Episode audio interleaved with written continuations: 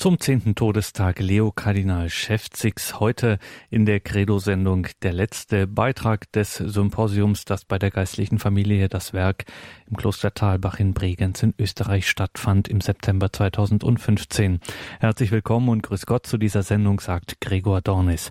Titel der heutigen Sendung, des heutigen Vortrages, den wir hören, Aufklärung und Romantik. Schäfzigs Dissertation über Friedrich Leopold Stolberg.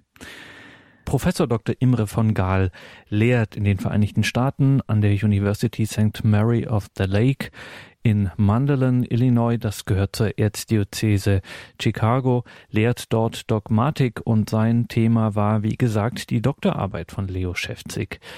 Er hat in seinem Vortrag herausgearbeitet, wie Leo Schäfzig dogmatische Einsicht aus historischer Forschung gewandt und ganz generell hier einmal herausgearbeitet anhand dieser Dissertation über Friedrich Leopold Stolberg, was hierbei das Verdienst von Schäfzig sein kann, nämlich genauer der Zusammenhang zwischen dogmatischem Entwurf aus und in der Geschichte, also aus der jeweiligen Geschichte und in der jeweiligen geschichtlichen Situation. Ein äußerst bemerkenswerter Vortrag. Professor Dr. Imre von Gaal. Aufklärung und Romantik. Leo Schäfzigs Dissertation über Friedrich Leopold Stolberg. Begrüßt wurde Professor von Gaal durch Pater Dr. Johannes Nebel von der geistlichen Familie Das Werk. Es ist uns eine ansehnliche Bereicherung für dieses Symposium mit Professor Dr. Imre von Gaal auch einen nicht-deutschen Referenten unter uns zu haben. Darin dokumentiert sich gewissermaßen ein internationales Interesse an der Theologie Kardinal Schäfzigs. Professor von Gaal ist ungarischer Abstammung und wurde 1956 in Chicago geboren. Er studierte in den USA zunächst Philosophie mit den Schwerpunkten empirische Philosophie, Wissenschaftstheorie und Logik. Nach Abschluss des Studiums 1982 zog Imre von Gaal mit seinen Eltern in die Nähe von München, wo er katholische, evangelische und orthodoxe Theologie studierte. Dabei lernte er im universitären Rahmen auch Professor Schäfzig noch als aktiven Lehrstuhlinhaber kennen. Von 1990 bis 1994 lehrte Professor von Gaal an der Universität von Pittsburgh, wo er den akademischen Grad eines Philosophical Doctor erwarb, der einer Habilitation in Deutschland entspricht. Am 1. Juni 2000 wurde Professor von Gaal für die Diözese Eichstätt zum Priester geweiht. Dort war er dann auch als Kaplan tätig. 2002 wurde er freigestellt um Professor für Dogmatik an der University of St. Mary of the Lake in Mandolin und spiritual am dortigen Priesterseminar zu werden, beides in der Erzdiözese Chicago. Professor von Gaal ist durch eine umfangreiche Publikation Experte in der theologischen Hermeneutik des heiligen Anselm von Canterbury. 2014 hat er auch eine Monographie über die Theologie Papst Benedikts XVI. veröffentlicht. Er ist Mitglied in verschiedenen renommierten theologischen Akademien und Sozietäten Amerikas und darüber hinaus. Das Thema seines Vortrags, die Dissertation, die Doktorarbeit von Schäfzig, hat Professor von Gaal selbst angeregt, also darüber zu sprechen.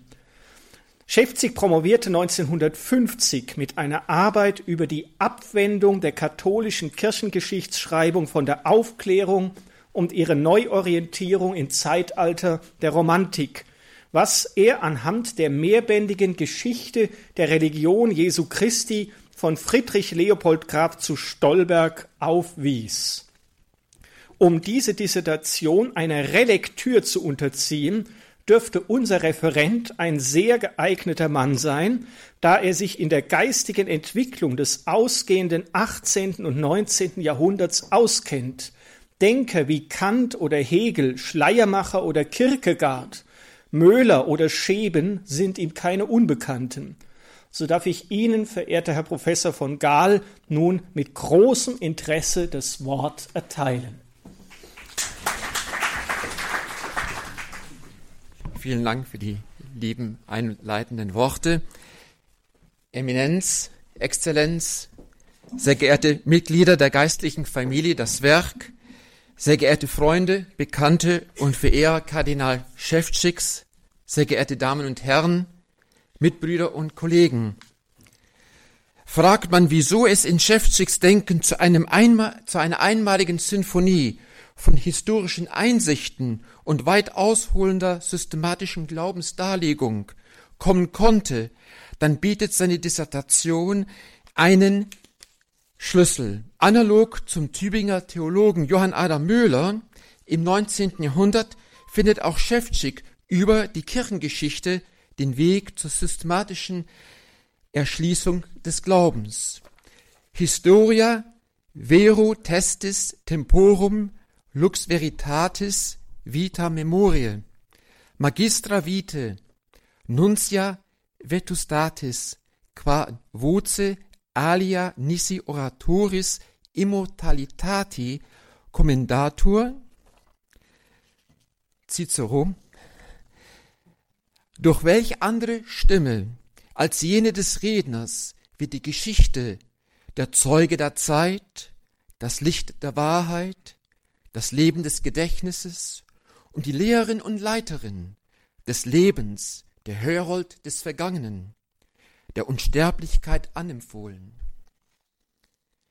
In direktem, wenn auch vielleicht unbewussten Widerspruch zu Cicero schrieb Immanuel Kant 1784 in der Berlinischen Monatsschrift die viel beachteten und für das Selbstverständnis der Epoche bestimmenden Worte.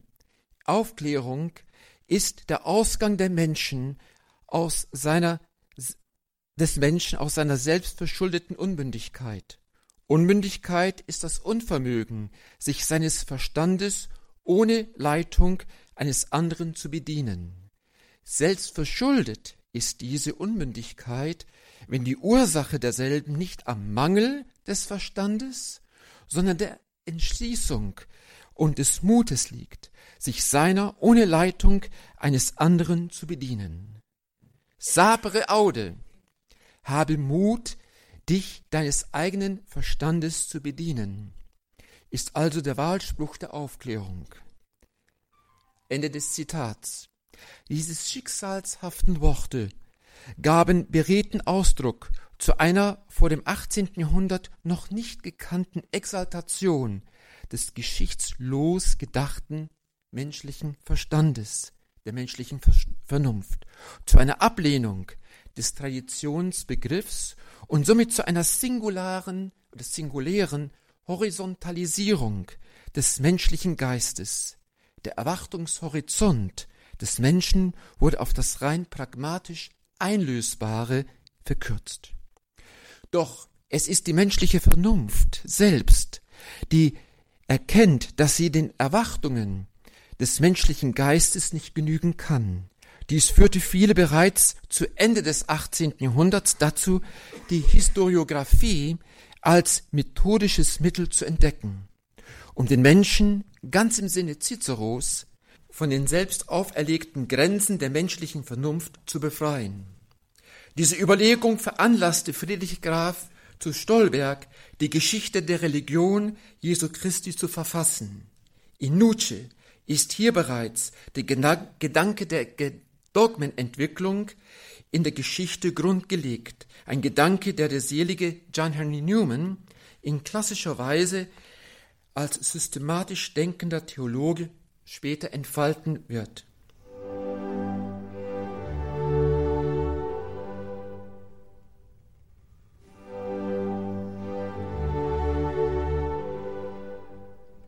Die theologischen Leistungen Leo Kardinal Schäftschicks sind auch in dieser Gedankengenealogie via Stolberg und Newman zu verorten.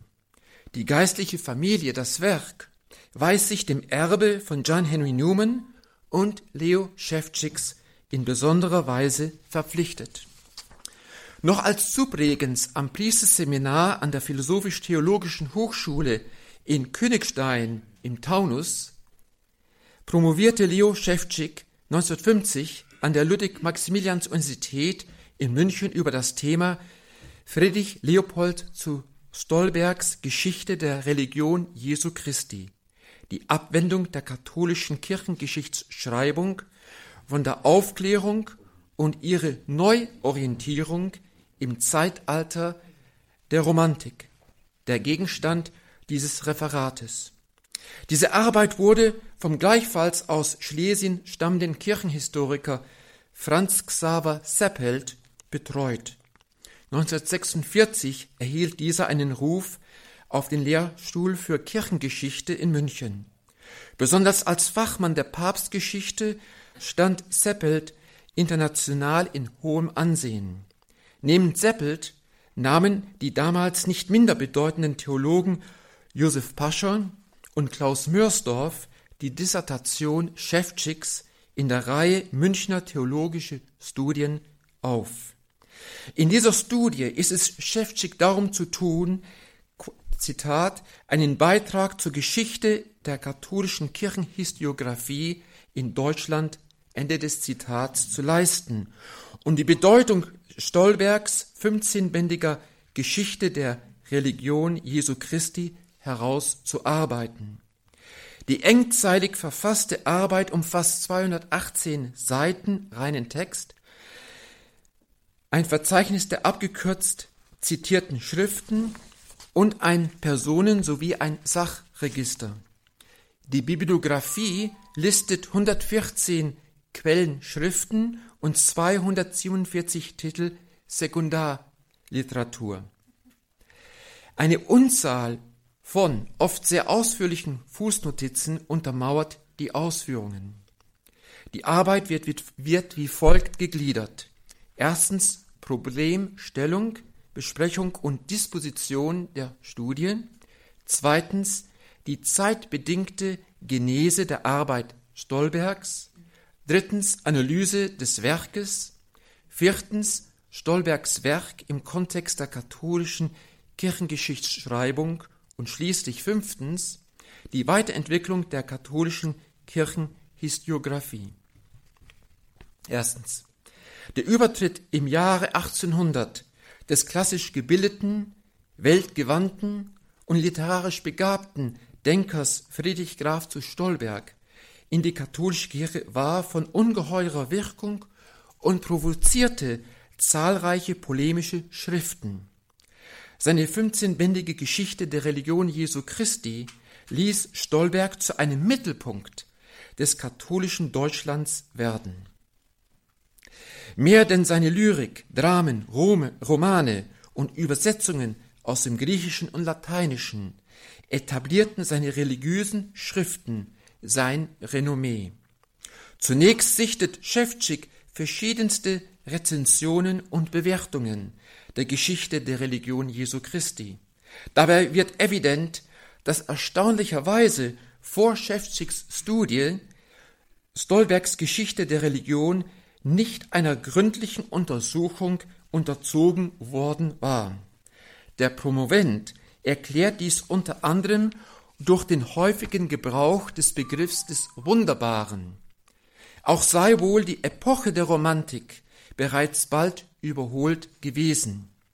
Obgleich häufig positiv besprochen und außergewöhnlich beliebt, wundert sich Schäftschick, dass die Geschichte der Religion als wichtiges Zwischenglied zwischen der Aufklärung und Theodor äh, Katerkamps 1823 verfasster universalen Kirchengeschichte nicht eingehender wissenschaftlich aufgearbeitet wurde. Gleichwohl habe der Philosoph Friedrich Schlegel die zwei ersten Bände bereits 1808, notabene im Jahr seiner Schlegels eigener Konversion, ausführlich gewürdigt. Der Rezensent Schlegel sieht dessen Fundamente in der platonischen Philosophie, in der biblischen Idee der Offenbarungsentwicklung und in seiner Zeit geborenen religiösen Moral begründet. Doch Thale Schlegel die ganz unglaubliche Unkritik in Sachen der Exegese. Auch stellt Schäftschick kurz die Kritiken evangelischerseits vor, insbesondere von Stolbergs ehemaligen Freund den deutsch-protestantischen Johann Heinrich Voss und protestantischen Theologen wie Heinrich Paulus. Es sei zur Mitte des 19. Jahrhunderts Johann Adam Brühl, der erstmals die Arbeit etwas untersucht und diese innerhalb der katholischen Kirchengeschichtsschreibung einen bedeutenden Platz zuweise. Schäfczyk betont insbesondere die positive Würdigung des Tübinger Theologen Johann Adam Möhlers. Trotz des Gebrauchs solider Quellen bemängle aber Hergenröder den salbungsvollen Stil. Georges Goyot wiederum urteile un travail d'apologique historique, doch trop fraîche und dennoch mit Cahiers d'âme verfasst. Nichtsdestotrotz, selbst bei den Stolberg eigens gewidmeten Monographien Theodor Menges und Johannes Janssens vermisst Schäfczyk eine kritische Auseinandersetzung mit dem kirchenhistoriografischen Stellenwert der Arbeit. Er vermutet, dass schon die historische Schule der 30er Jahre des 19. Jahrhunderts die Leistungen Stolbergs relativierte. Es ist das Anliegen Schäfczyks, eine überfällige kritische Würdigung nachzuholen und stellt fest, Zitat, dabei kann es nicht darum handeln, Stolberg im Sinne der streitbaren katholischen Zeitschrift Katholik als groß bekannten Historiker zu retten. Aber die Arbeit besitzt trotz ihrer Mängel, ihre Herausstellung soll mit ein Teilziel dieser Arbeit sein, so Schäfczyk, für die historiografische Betrachtungsweise den Charakter eines Modells, an dem sich im kleinen Maßstab die großen Zusammenhänge der Kirchengeschichtsschreibung zwischen Aufklärung und Romantik studieren lassen. Ende des Zitats. Zweiter Punkt.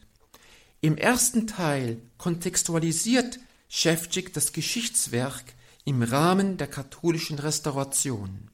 Stolberg und der Freundeskreis um die Fürstin Amalie von Galitzin in Münster erlebten die geistliche Dimension der katholischen Kirche, je stärker diese vom, von außen bedroht wurde, ausgelöst durch die französische Revolution, die Wirrnisse der napoleonischen Kriege und die Verbreitung des Gedankengutes der Illuminaten, so begründete dieser Münsteraner Kreis entscheidend den romantischen Katholizismus. Je machtloser die Kirche in der Gegenwart schien, umso größer sollte ihr, ihr tieferes Bild aus der Vergangenheit erstehen, fasst Schäfczyk das Anliegen dieser Gruppe zusammen. So gewann allmählich der Plan einer universalen Kirchengeschichte an Konturen.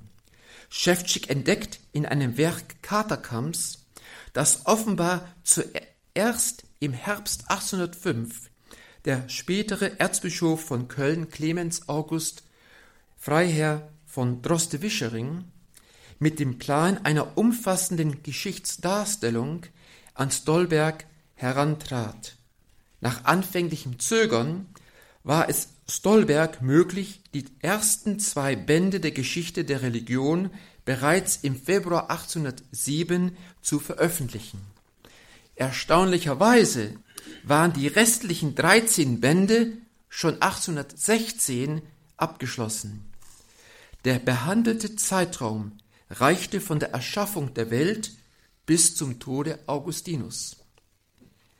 Drittens die zeitbedingte Gestalt der Arbeit. Im nächsten Abschnitt seiner Promotionsarbeit geht es Schäfczyk, geht Schäfczyk der Frage nach, ob Stolberg überhaupt dieser stupenden Aufgabe gewachsen gewesen sei. Schäfczyk erlaubt dem Verfasser der Geschichte der Religion, diese Frage selber zu beantworten. Bereits die Vollendung des Projekts im Blick schrieb Stolberg an seinen Bruder im Februar 1815 nicht nur Docendo, sondern auch Scribendo, Discimus. Man kann nicht leicht unwissender sein als ich es über einen großen Teil meiner Religionsgeschichte war. Sodann geht Schäfczyk eingehender der Frage der weltanschaulichen Prägung und wissenschaftlichen Qualifikation Stolbergs nach. Seine Kindheit stand unter dem Bann der Begeisterung für die militärischen Leistungen Friedrich des Großen.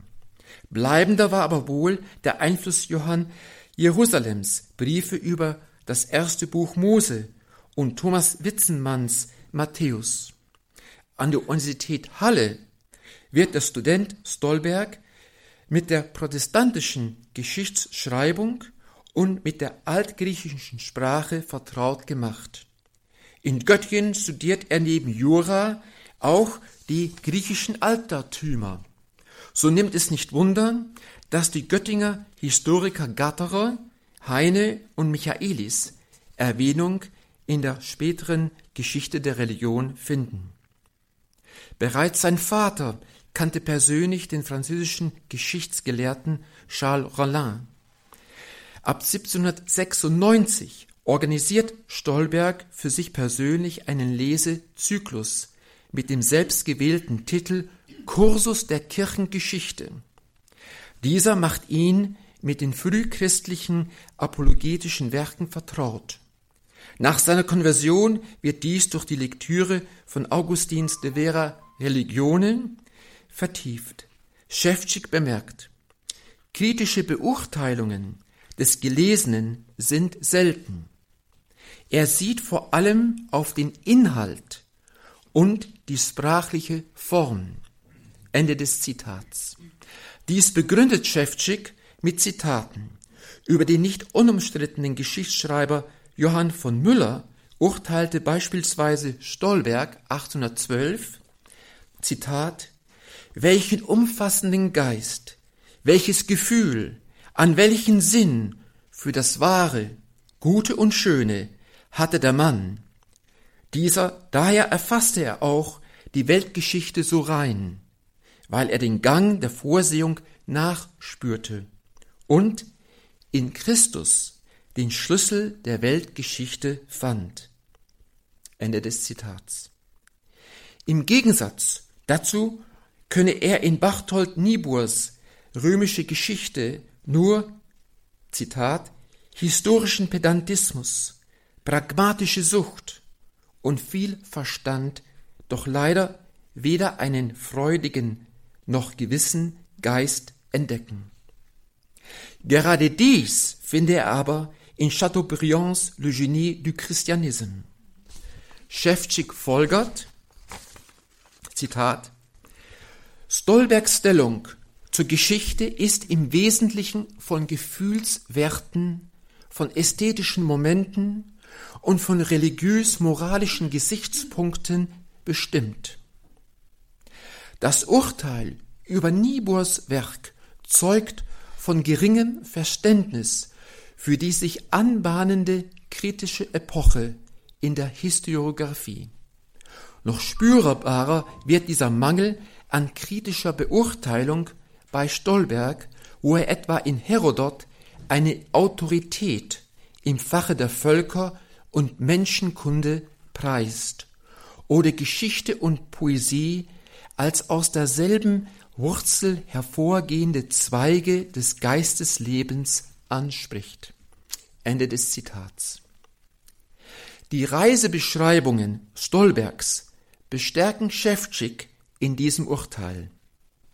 Es gehe Stolberg darin zuvorderst um die romantische Wiedergabe des Nachklangs der Geschichte im Inneren und weniger um die konkret auf der Reise vorgefundenen Dinge. So nimmt es nicht Wunder, dass Schäfczyk diesen Abschnitt folgendermaßen zusammenfasst. Zitat Sein Wissen erstreckte sich vor allem auf die biblischen Altertümer, auf die griechisch-römische Geschichte, und auf universal historische Themen. Dieses Interesse war aber kein eigentlich theoretisch wissenschaftliches, sondern zuvorderst ein ästhetisch moralisches. Es ging Stolberg weniger um eine geistige Durchdringung der Geschichte als um ihr Erlebnis im Gefühl und im Gemüt. Allerdings erscheint in seinen kirchengeschichtlichen Studien das ästhetische Moment weitgehend zurückgedrängt, denn diese dienen ihm zur religiösen Wahrheitsfindung und zur Beantwortung der Frage, wo die wahre Kirche sei. Hier zwang sich Stolberg zu ernster Forschung, wie die lange Prüfungszeit vor seiner Konversion beweist.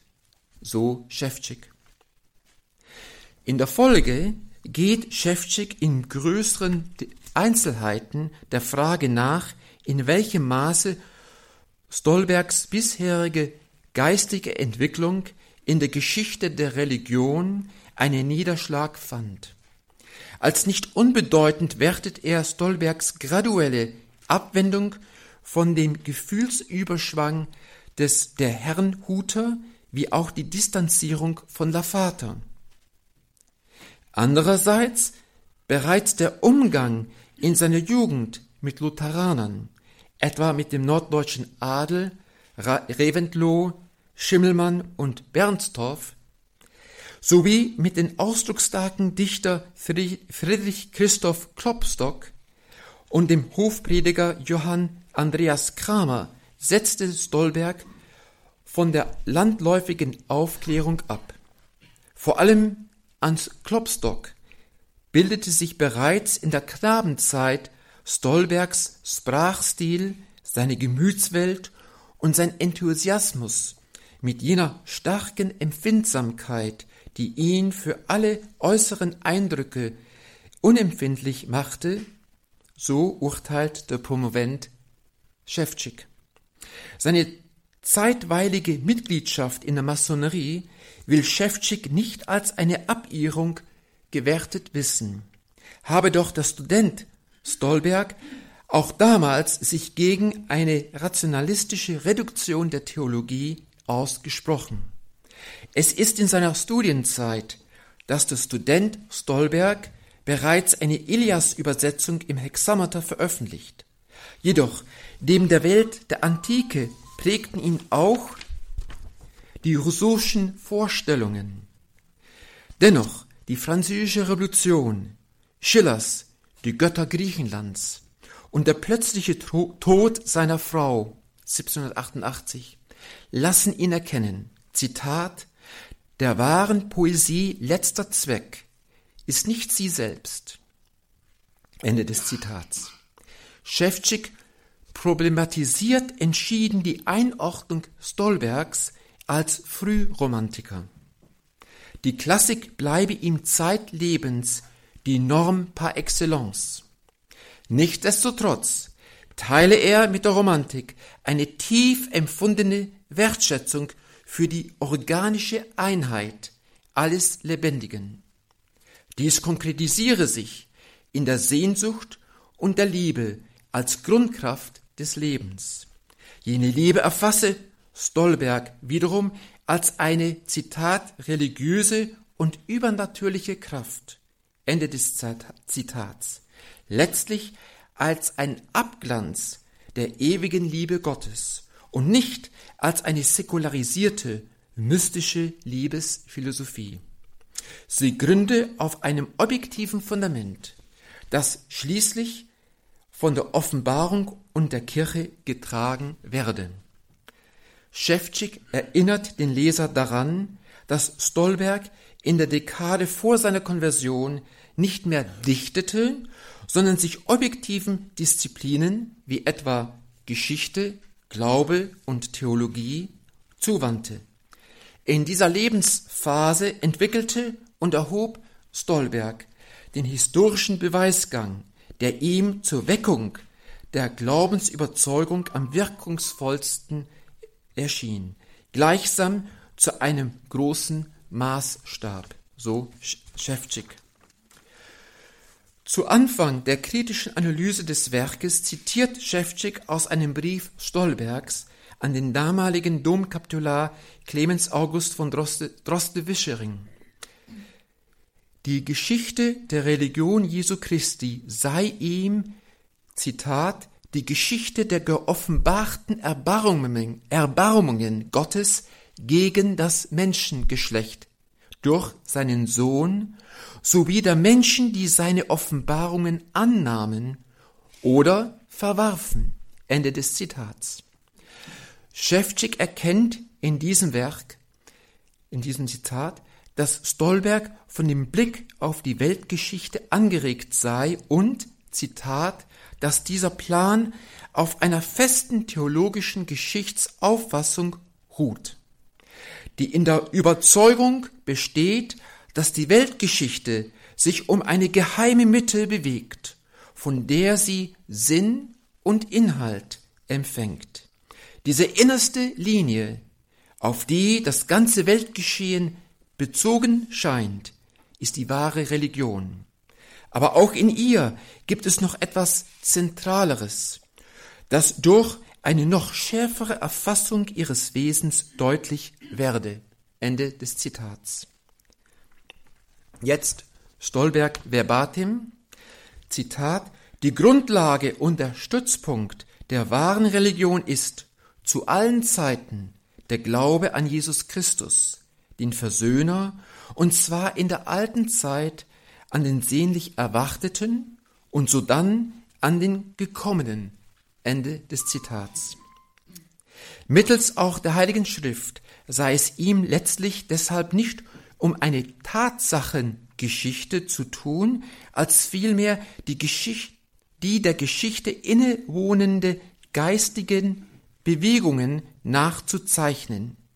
Er führe, so Schäfczyk, Zitat, die Entwicklung von der Schöpfung der Menschen bis hin an die Schwelle des Heiligtums, an die Menschwerdung Jesu Christi, des Sohnes Gottes. Hier öffnet sich ihm ein anderer Ozean, die selige Zeit des neuen Bundes. In ihm verfolgt er das Wachstum des christlichen Gedankens und die Kirche Christi in der Welt durch fünf Jahrhunderte, bis er die Darstellung innerlich unmotiviert mit dem Tod des heiligen Augustinus und dem Konzil von Ephesus abbreche. So Zitat Schäfczyk, der wiederum hin und wieder Stolberg zitiert.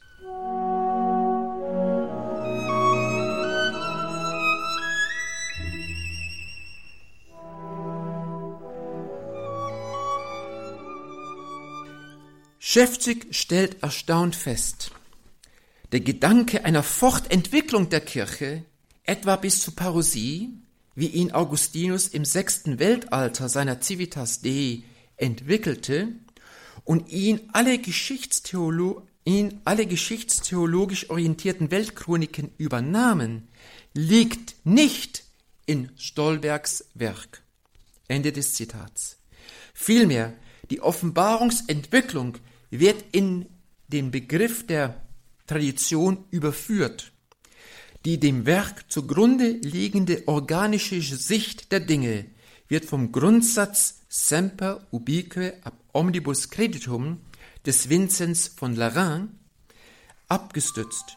Es ist nicht die abstrakt gedachte, selbstkonstituierende Vernunft aller Hegel, sondern der personal gedachte Wille Gottes, im Sinne etwa der späteren Tübinger Schule, der sich im Weltenlauf manifestiere. Bedauernd stellt Schäfczyk fest, dass dieses Leitmotiv im Verlauf des Werkes seine Kraft verlöre und von der apologetischen Tendenz zum Erweis der Einheit der Kirche überdeckt werde. Hinsichtlich der Parallele zwischen Stolbergs Werk und der De Civitate Dei findet Schäfczyk eine auffallende Akzentverschiebung. Augustinus, Zitat, wollte in seinem Werk den in irdischer Denkweise befangenen Zeitgenossen den übernatürlichen Charakter des Christentums aufzeigen, der nicht nach irdischem Erfolg beurteilt werden sollte und den Angriffen der Heiden dadurch ihre Spitze nehmen dass er sie als zeitlichen Beitrag zu den dauernden Auseinandersetzungen zwischen Welt und Gottesreich wertete. So Schäfczyk. Stolberg dagegen richtet sein Hauptaugenmerk auf den Zusammenhang und die aufsteigende Entwicklung des Gottesreiches, um an der organischen Gesetzmäßigkeit dieses Prozesses und an seinem Alter die Echtheit und Wahrheit der Kirche nachzuweisen. Das Thema der Auseinandersetzung zwischen den beiden Staaten ist bei Stolberg nur ein Begleitmotiv und dient nur zur Verstärkung des Beweises, dass die eherne Kette der Tradition von der Weltmacht nicht durchbrochen werden kann. Das hat zur Folge, dass Stolberg viel stärker auf die geschichtlichen Ereignisse und Tatsachen eingeht. Die Geschichte selbst und ihre Fakten sollen überzeugen, während Augustinus die Tatsachen nur als Ausgangspunkt für seine theologische Deutung der Geschichte benutzt. So Schäfczyk. Schäfczyk verweist auf die direkte Repristination des augustinischen Ansatzes in Bossuets Discours sur l'histoire universelle, das erst 1775 in deutscher Übertragung vorlag. Der Promovent Schäfczyk weist nach, dass Stolberg auch in Bossuets Histoire de Variation des Églises protestantes und seine Exposition de la Doctrine catholique eingehend vertraut war. In der Tat, das erstgenannte Werk Bossuets lieferte die Grundorientierung für Stolbergs eigenes Werk. Dies untermauert Schäfczyk, indem er direkt aus Bossuets Buch Histoire de Variation zitiert. Perpétuel développement des oracles que le Saint-Esprit leur avoir laissés. Und voilà, donc la religion toujours uniforme ou plutôt toujours la même des origines du monde. Wenn de Bossuet Fachmann Rebello zu Ende des 19. Jahrhunderts über Bossuets Studie urteilt, toute l'Antiquité n'est pas Bossuet que la préparation du christianisme. Tout dans le monde païen comme en Israël paraît ordonné de Dieu en vue de l'avènement de Jésus-Christ, so macht eben diese bossuische Christozentrik auch als hervorstechendes Merkmal in Stolbergs Magnum Opus aus. Dabei tritt die organische und damit vernunftgemäße Entwicklung der Welt bei Stolberg prononcierter in den Vordergrund. Last but not least, um somit den damals virulenteren Deismus noch entschiedener in die Schranken zu weisen, als Bossuet es 120 Jahre früher tun musste. Während für Bossuet der Adressat der königliche Dauphin war, ist es in Stolbergs Fall die gebildete Schicht der deutschsprachigen Länder. Auch spürt Schäfczyk frappante Parallelen zwischen dem aufklärerischen lutherischen Hofprediger Johann Jerusalem und dem Kritiker der Aufklärung Johann Georg Hamann. Er wolle nicht Jahrbücher statt einer Geschichte, so Stolberg, verfassen, sondern in dem ununterbrochenen Fluss der analystischen Darstellung den Eindruck der lebendigen geschichtlichen Entwicklung einfangen. So Schäfczyk. Deshalb werden Konflikte und Heresien nur synchronistisch aneinandergefügt, ohne Ereignisse ursächlich miteinander zu verbinden. Schäfczyk urteilt, die für den Geschichtsschreiber bedeutsame Formfrage nach dem Ausgleich zwischen den chronologischen und thematischen Darstellungen des Stoffes hat Stolberg nicht empfunden und nicht aufgegriffen. Ende des Zitats. Schäfczyk fragt, ob Stolberg die Absicht gehabt habe, im Abschnitt über das Frühchristentum, Zitat, die Weiterentwicklung des Dogmas aufzuzeigen. Doch zum Dogmenhistoriker fehlte Stolberg das nötige spekulative Rüstzeug, so Schäfczyk. Anhand Stolbergs Darstellung des Ayanismus zeige, so Schäfczyk, Zitat, die Befangenheit des Konvertiten, der in den neuen geistigen Zusammenhängen nicht die letzte Sicherheit besitzt und aus Furcht vor Irrtümern das Moment der Orthodoxie einseitig in den Vordergrund rückt. Damit verschließt er, das heißt Stolberg, sich den Blick auf die geschichtliche Entwicklung der Lehre und des Dogmas im christlichen Bewusstsein und findet kein Verständnis für die positive Bedeutung auch der Glaubensstreitigkeiten in Hinblick auf die wachsende Klärung des Glaubensgutes. So sieht er in ihnen nur Abfall, Entachtung und bösen Willen. So urteilt der spätere Dogmatikprofessor Schäfczyk. Dies gelte auch für die Darstellung der heidnischen Religionen und Weltreiche. Da er etwa nicht den Eigenwert des römischen Reiches zur Kenntnis nimmt, mute es in der Tat merkwürdig an, dass er diesem so viel Raum widme. Schäfczyk erkannte wohl als erster, dass Stolberg für der Organisation des Stoffes auf das Werk des französischen Historikers Claude Fleury's Histoire ecclésiastique aus dem Jahr 1772 zurückgreift. Um dies zu untermauern, vergleicht Schäfczyk detailliert die Gliederungen beider Werke. Beide wiederum lassen sich vom Kirchenhistoriker Eusebius inspirieren. Auch der Franzose betont das Mirakulöse und die göttliche Vorsehung als hera herausragende Merkmale der Menschheitsgeschichte. Vielfach werden gar die gleichen Quellen verwendet. Dies werde im Falle Stolbergs von Ab Anlehnungen bei Thiemont bereichert. Insgesamt sei aber die Geschichte der Religion den beiden vorangegangenen französischen Werken überlegen. Stolberg betone Strukturen und Institutionen wenig. Dafür, ganz im Duktus des Klopstockschen Pathos, umso mehr das Tugendhafte und Heroische, etwa am Beispiel von Märtyrern, Mönchen und Heiligen. Dennoch konzidiert Schäfczyk Stolberg ein hohes Maß an wissenschaftlicher Objektivität und stellt heraus, dass er vielfach den Leser erstmals mit einer guten, guten Übertragung ins Deutsche von Originaltexten vertraut mache.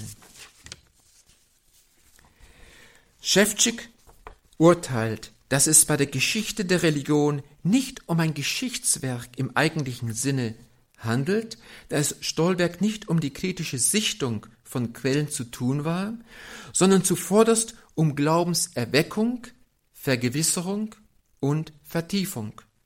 Doch wäre es nicht gerecht, einfach von geistlicher Erbauung als Primärzweck zu sprechen. Vielmehr finde man hier ein Beispiel, Zitat, religiös-erzieherischer Geschichtsschreibung vor.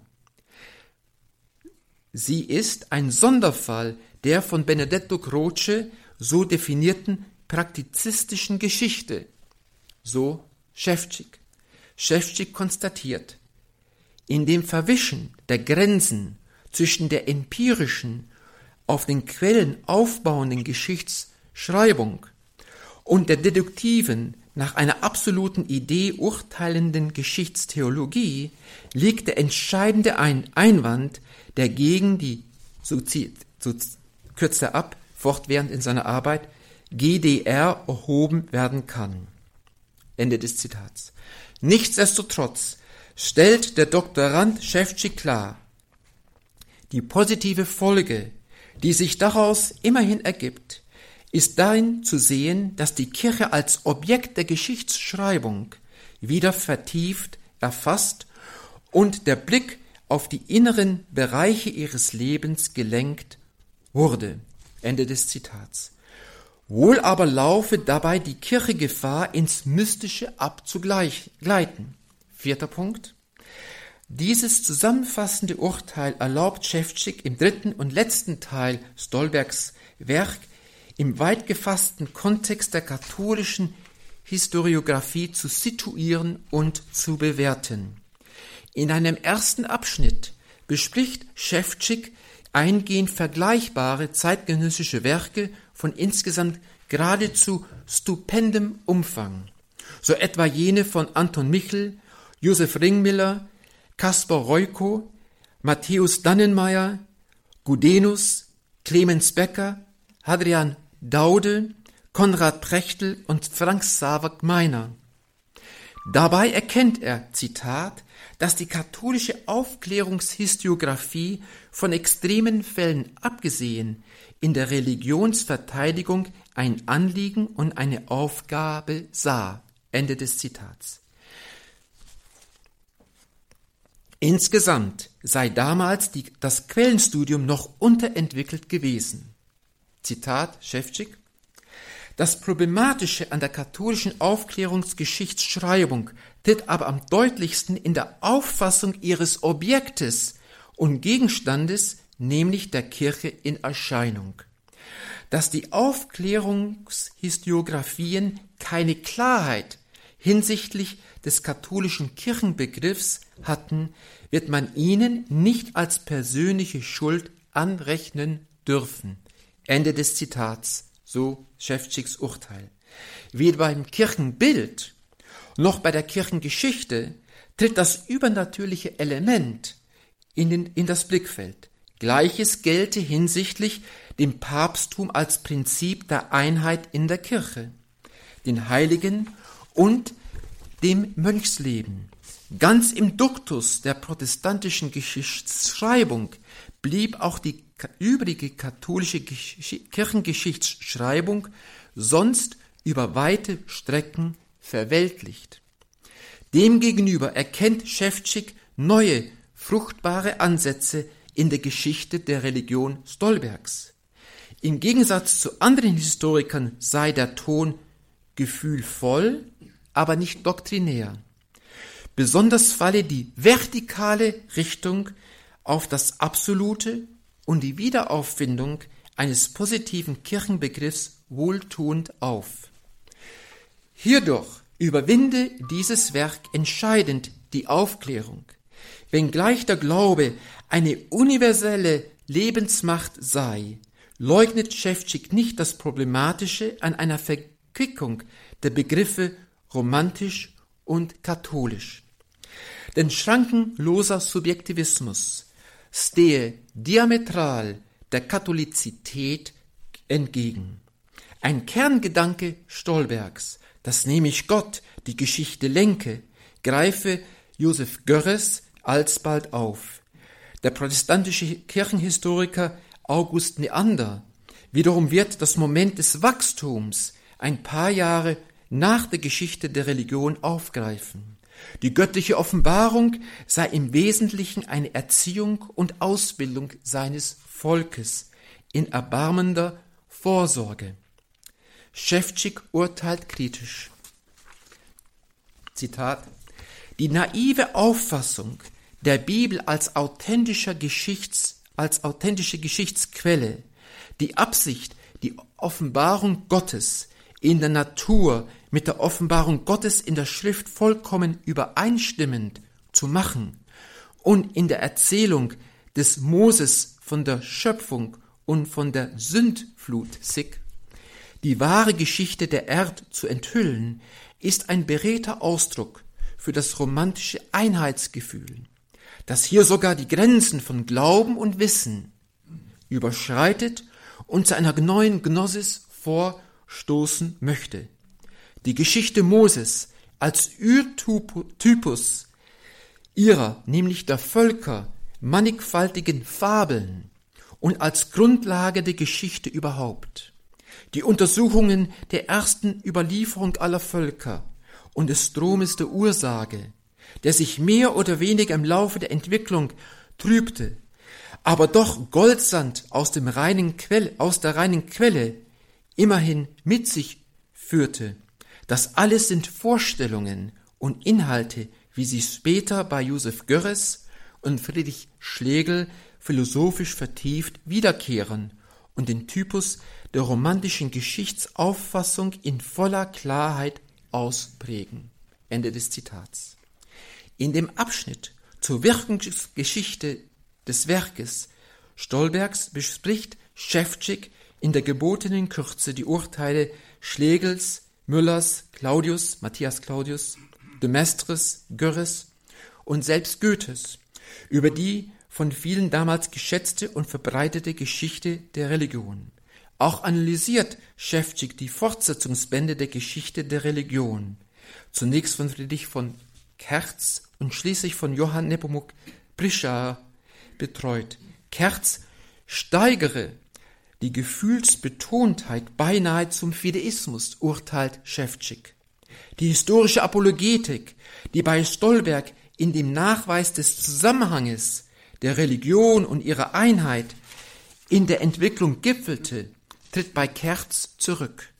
Stattdessen dominiert die Glorifizierung und oratorische Verklärung der Religion Jesu Christi. Schreibt Schäfczyk. Entgegen dem Stolbergschen Anliegen habe Kerz das Prinzip der Durchdringung der Welt- und Kirchengeschichte und der Deutung jener aus der letzteren nicht mehr beibehalten. Dieser zweite Nachfolger Stolbergs habe dem Werk eine positiv-historische Richtung gegeben, versuchte aber eine kohärente Synthese von Welt- und Kirchengeschichte wieder zu schaffen. Schäfczyk nimmt in der Geschichte der Religion entscheidende Fortschritte, gegen, Fortschritte gegenüber der Geschichtsschreibung der Aufklärung wahr. Erstens, die Welt wird vom Standpunkt des Glaubens betrachtet und zweitens, die Kirche rückt als lebendige Größe in Geschichte und, Gesch und Gegenwart in den Mittelpunkt der Betrachtung. Ja, die Kirche sei wesenhaft übernatürlich. Als negatives Gegenbild zur gepriesenen Geschichte der Religion monierte Johann Adam Möhler an Kaderkamps Kirchengeschichte aus den Jahren 1823 34, dass das Wesen der Kirche nicht in der juridisch erfassten Hierarchie, sondern im lebendigen Walten des Heiligen Geistes auszumachen sei. Gerade an den jeweiligen Stärken und Schwächen des Werkes Stolbergs und Katerkamps geschärft konnte Johann Adam Möhler das Wesen der Kirche in seiner eigenen Ekklesiologie klarer fassen, stellt Schäfczyk fest. Mit Stolbergs Geschichte der Religion Jesu Christi beginne eine bessere und glücklichere Zeit für die deutsche Geschichtsschreibung, für die deutsche Kirchengeschichte. Nach einer eigentlich flachen Zeit, zitiert Schäfczyk Müller. Darum stellt Schäfczyk fest, gebühre, Zitat, ihm nicht nur ein Prioritätsanspruch, sondern auch der Titel eines Anregers und Wegbereiters in der katholischen Geschichtsschreibung im Zeitalter der Romantik.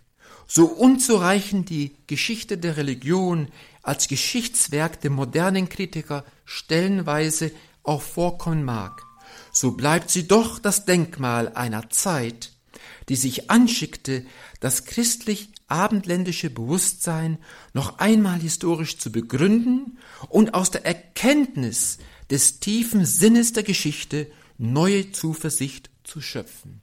Ende von Schäfczyk.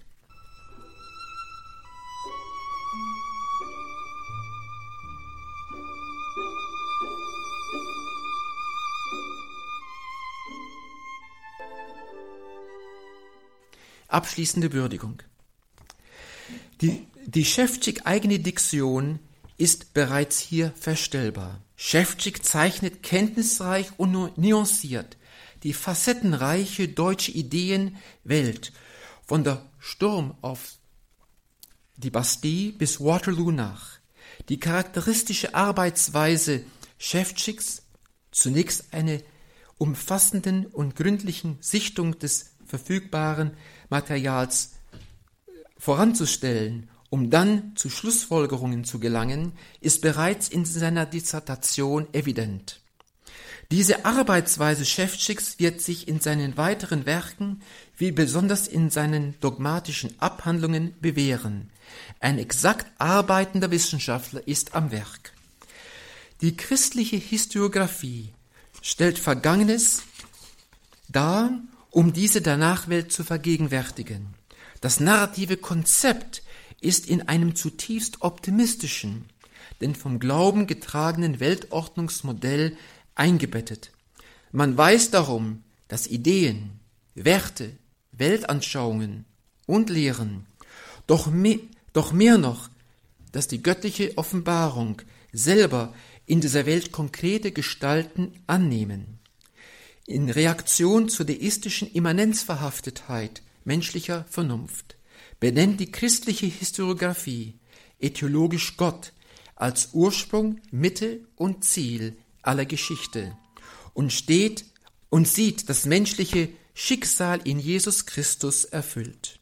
Eine solche Sicht setzt sich dezidiert ab von der Aufklärungsgeschichtsschreibung von etwa David Hume, History of Great Britain, und Edward Gibbons, die The Decline and Fall of the Roman Empire, die dezidiert in der Menschheitsgeschichte keine übergreifende Metanarrative wahrnehmen wollen. Im Gegensatz dazu gibt die christliche Historiographie entscheidende Impulse an eine vitale, systematische Vertiefung der christlichen Glaubenswahrheiten, die Tübinger Schule, die römische Schule, das dogmatische Werk Matthias Josef Schebens die, und die Projekte Minz und Denzingers sowie John Henry Newmans entscheidende Entdeckung der Dogmenentwicklung sind nicht denkbar ohne einer zeitlich vorgeschalteten christlichen Historiographie. Gleiches gilt cum grano salis für maßgebliche Entwicklung, Entwicklungen im 20. Jahrhundert, so für die Ressourcement-Bewegung, Henri Lubac etc. und den Neutomismus, Fabro, Gilson, Pieper, die christliche Historiographie hat auch maßgeblichen Anteil an der Überwindung der orthodoxen Variante eines von der Zeit abgehobenen Intellektualismus und setzte Kräfte frei für die Begründung einer patristischen und byzantinischen Neusynthese. Georges Florowski, Dimitru Staniloe, Jan ähm, Meyendorf, Nikos Nisiotis, es ist in dieser großen Linie der Theologiegeschichte, dass man die Leistungen Leo Kardinal Schäftschicks verorten kann. Alle Geschichte ist vom Atem Gottes durchwaltet und erhält in Jesus Christus ihr erhabenes, alles versöhnendes und erhöhendes Ziel. A fortiori ist dem Urteil Manfred Haukes beizupflichten, wie die Beschäftigung mit den Epochen der Aufklärung und der Romantik hat Schäftig zweifellos geholfen, die verspätete Neuauflage der Aufklärung in der Nachkonzilszeit zu überwinden. Ende des Zitats Hauke. Wie Johann Adam Müller bald nach Erscheinen der Geschichte der Religion, so lässt sich auch Schäftig zunächst von der Geschichtswissenschaft prägen um sich sodann der systematischen Erfassung der Glaubenswahrheiten zuzuwenden. Vielen Dank. Das war die Credo-Sendung bei Radio Horeb und Radio Maria. Heute wieder mit einem Beitrag zum 10. Todestag Leo Kardinal Schäfzigs. Wir hörten einen Vortrag gehalten beim Schäfzig-Symposium im September 2015 in Bregenz in Österreich bei der geistlichen Familie Das Werk. Professor Imre von Gaal von der University St. Mary of the Lake in Mandelen, Illinois in den USA, sprach zum Thema Aufklärung und Romantik. Leo Schäfzigs Dissertation über Friedrich Leopold Stolberg. Diesen Vortrag können Sie sich auf einer CD als Mitschnitt bestellen bei unserem CD-Dienst, der ab morgen Vormittag wieder für Sie erreichbar ist in Deutschland unter der 08328 921 120. Auf horeb.org gibt es diese Sendung dann auch morgen im Laufe des Tages in unserem Podcast- und Download-Bereich. Danke Ihnen allen fürs Dabeisein, für Ihr Interesse an dieser Sendung, auch und gerade für Ihre Verbundenheit mit Radio Horeb, für Ihr Gebet, für Ihr Opfer, für Ihre Spende. Und da sind wir auch schon beim Stichwort, nämlich Gebet. Hier gibt's um 21.40 Uhr, wie immer an dieser Stelle, das Nachtgebet der Kirche. Bleiben Sie dran, beten Sie hier mit in der Gebetsgemeinschaft von Radio Horeb und Radio Maria. Wir schalten gleich nach Zell am Ziller in Österreich zu Dekan Dr. Ignaz Steinwender. Mein Name ist Gregor Dornis. Ihnen allen einen gesegneten Abend und eine behütete Nacht.